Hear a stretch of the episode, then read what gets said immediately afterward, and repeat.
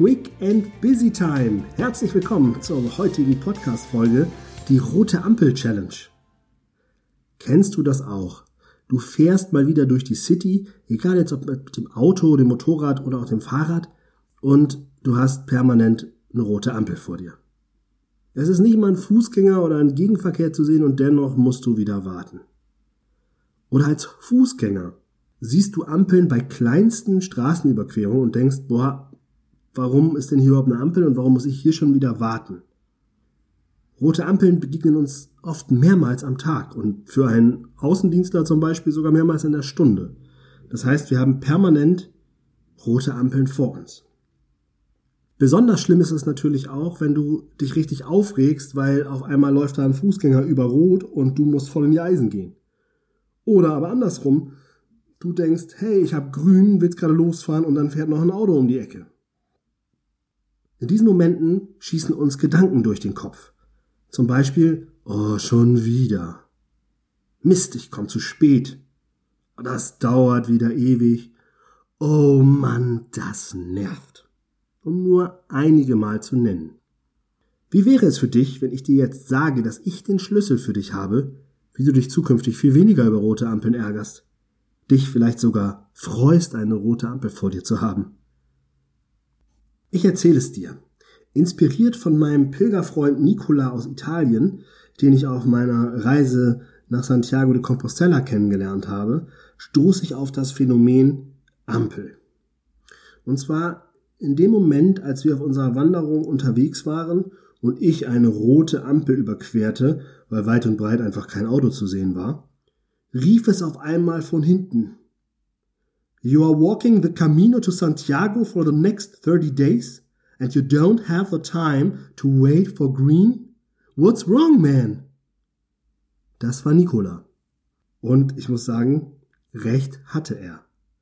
Ich fühlte mich dermaßen ertappt, dass ich seitdem bei jeder roten Ampel, und zwar nicht nur auf dieser Pilgerreise, sondern bis heute, schmunzeln musste und immer wieder an diese Situation dachte.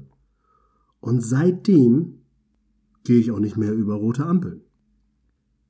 Was wiederum für mich jetzt ganz spannend war, denn es zeigte mir, wie schnell ich mich darüber freuen konnte, dass ich bei Rot nicht drüber laufe.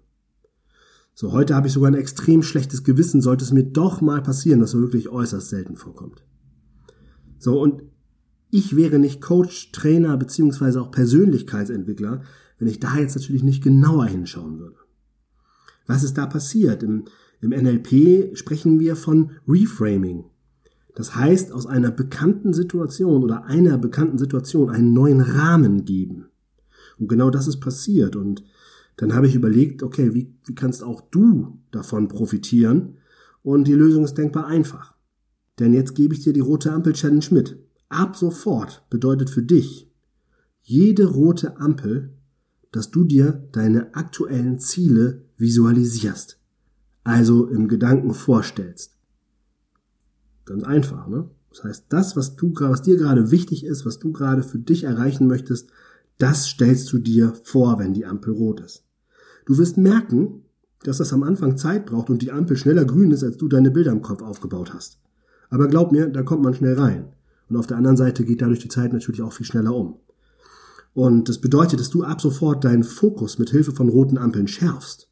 Das heißt, da, wo du dich vorher vielleicht sogar noch drüber geärgert hast oder genervt warst, bist du jetzt fokussiert und du denkst an das, was du gerne erreichen möchtest.